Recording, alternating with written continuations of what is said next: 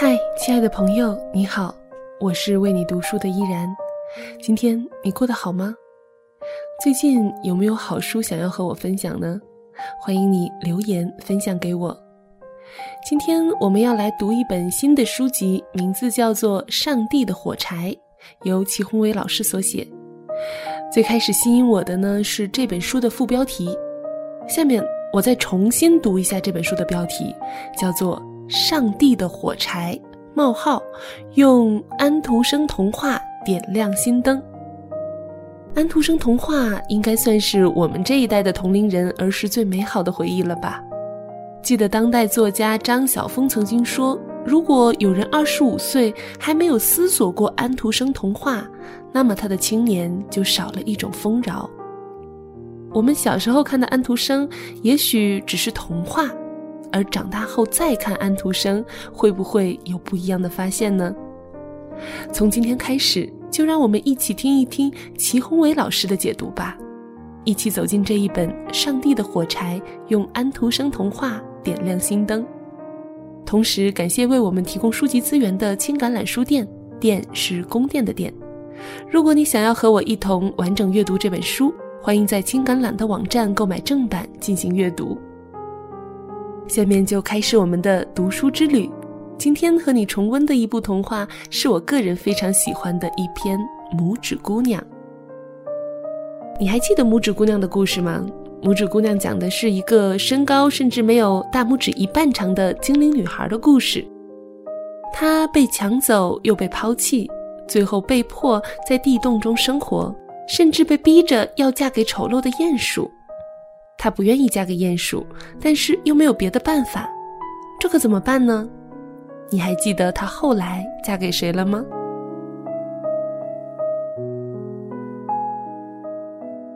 我所在的城市有一档电视相亲节目《非诚勿扰》，风靡全国，很多黄金女郎也应运而生，她们常放出一些豪言壮语，其中有一句风靡全国。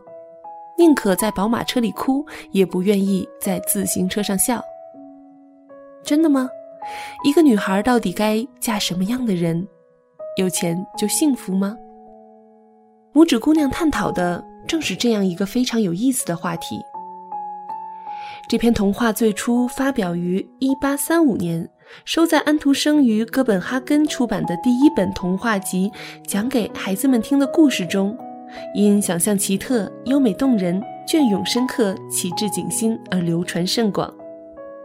读懂这篇童话的关键是要看到安徒生是围绕着拇指姑娘到底该嫁谁这一线索来写整个故事的。这位童话大师采用了欧洲流浪汉小说的情景模式，写了这位拇指姑娘所遇到的一系列传奇经历。在这些传奇经历的背后，作者还牢牢紧扣拇指姑娘的婚事来下笔。正是这一着眼点，使这篇童话立意深刻、格调高雅，在众多童话中脱颖而出，广为人知。拇指姑娘来自一朵郁金香花，尽管它没有翅膀，其实也算是一位适合住在花朵里的天使般的小人儿。所以，他当然不能和癞蛤蟆的儿子结婚，也不能和鼹鼠结婚，甚至不能和燕子结婚。最后，只有遇到了和他一样住在花朵里的同类，他这才欣然同意嫁给对方。这正是“非类勿娶，非类勿嫁”的观念，而这背后是基督教文化中的“各从其类”的观念。当然，中国文化中存在着另外一种观念。比如《白蛇传》中，人和蛇可以结婚，法海因为干涉就成了反面角色，这和拇指姑娘大不相同。全篇童话看下来，我们似乎得到一个结论，说就是因为癞蛤蟆的儿子和鼹鼠长得太丑陋，拇指姑娘就不愿意嫁给他们。而最后呢，她看到花中的小王子长得很英俊，就动心了。这样的结论是经不起仔细推敲的。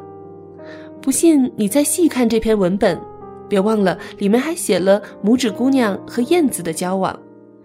燕子在拇指姑娘眼中也是非常英俊的，甚至他们彼此之间都产生了很深的爱慕之情。到最后，燕子也知道她不适合拇指姑娘，就像他的窝并不适合拇指姑娘住一样。拇指姑娘最后也知道了这一点。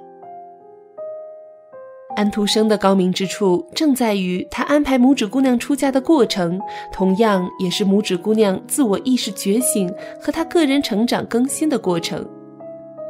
一开始，拇指姑娘被癞蛤蟆劫持了，她醒来后只不过不喜欢周围的环境罢了，因为她生活在陆地上，而现在周围都是水。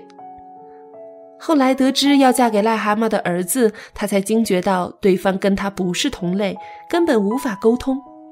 癞蛤蟆的儿子只会呱呱呱的叫。后来他又跟金龟子们住在一起，所有的金龟子都认为拇指姑娘因为长得像人，而且没有触须，就显得很丑。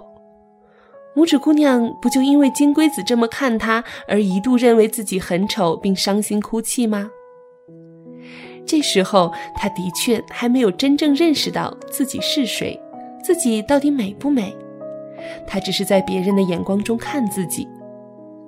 再后来，他和老田鼠住在一起，老田鼠极力撮合他和鼹鼠的婚事。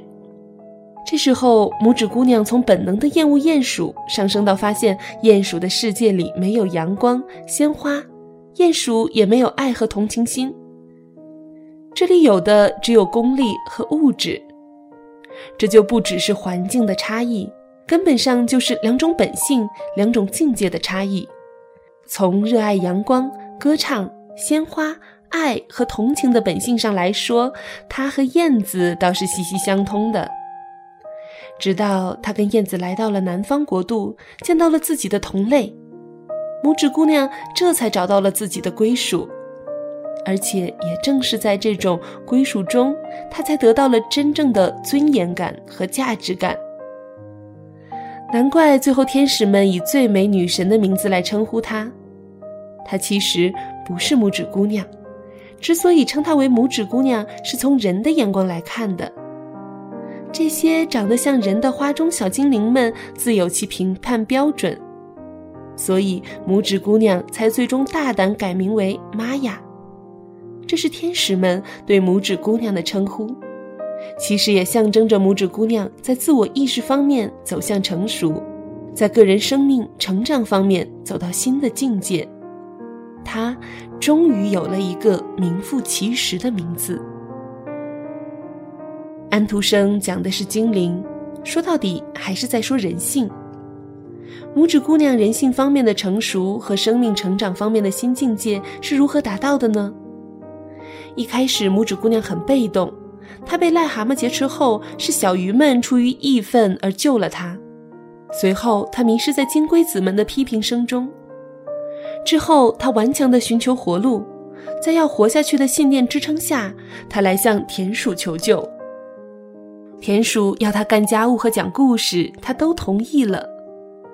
这时候，她开始脚踏实地地奋斗下去。难能可贵的是，他对生命尊严的寻求，并没有因为生活的压力而所窒息。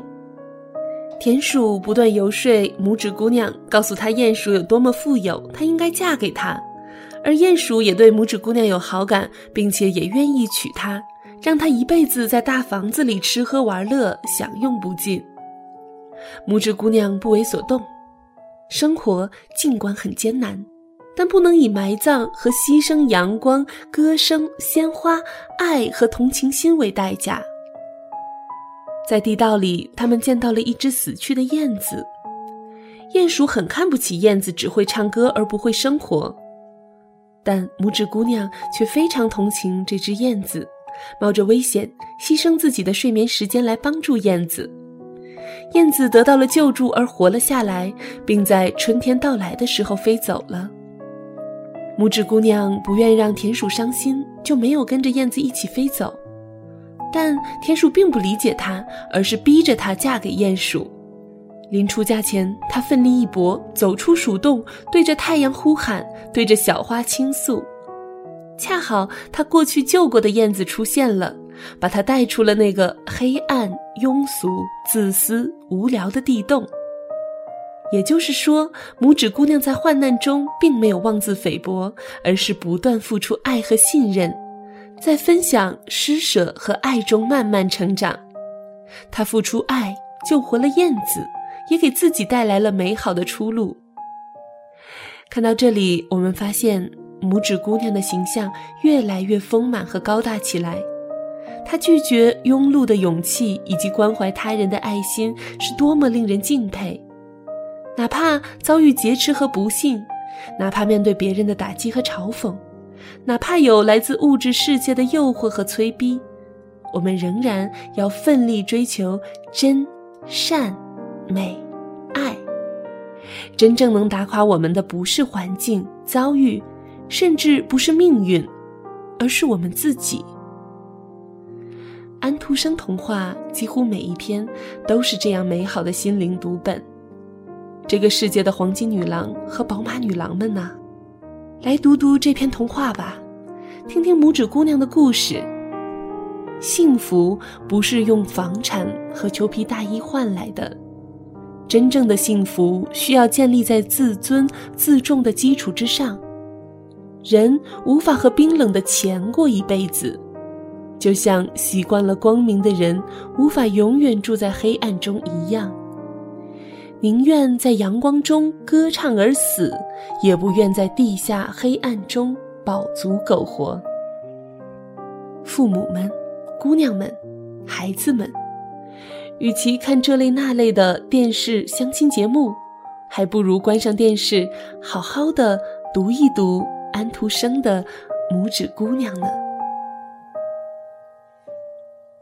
感谢你收听本期的为你读书，《上帝的火柴》用安徒生童话点亮心灯，作者齐宏伟先生。听完了我的解读，你有没有一点冲动再去重温一下这一篇《拇指姑娘》呢？欢迎你重温原版的安徒生所写的《拇指姑娘》，并留下你的思索给我。我是主播依然，如果你喜欢我的节目，欢迎在新浪微博关注 NJ 依然，转发本期节目，有机会获得这一本《上帝的火柴》，用安徒生童话点亮心灯。我会在全书更新完毕后，从所有转发者中抽取五位，送出这一本《上帝的火柴》，用安徒生童话点亮心灯。依然代表作者齐宏伟先生，感谢您的收听，我们下期再会。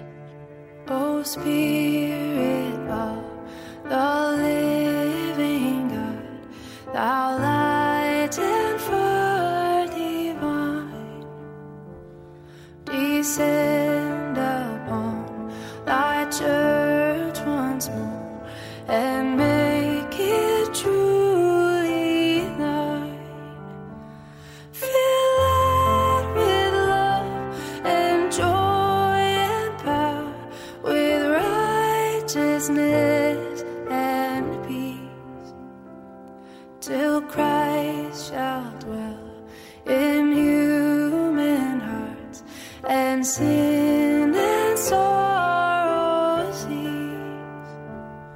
Oh, oh, oh, oh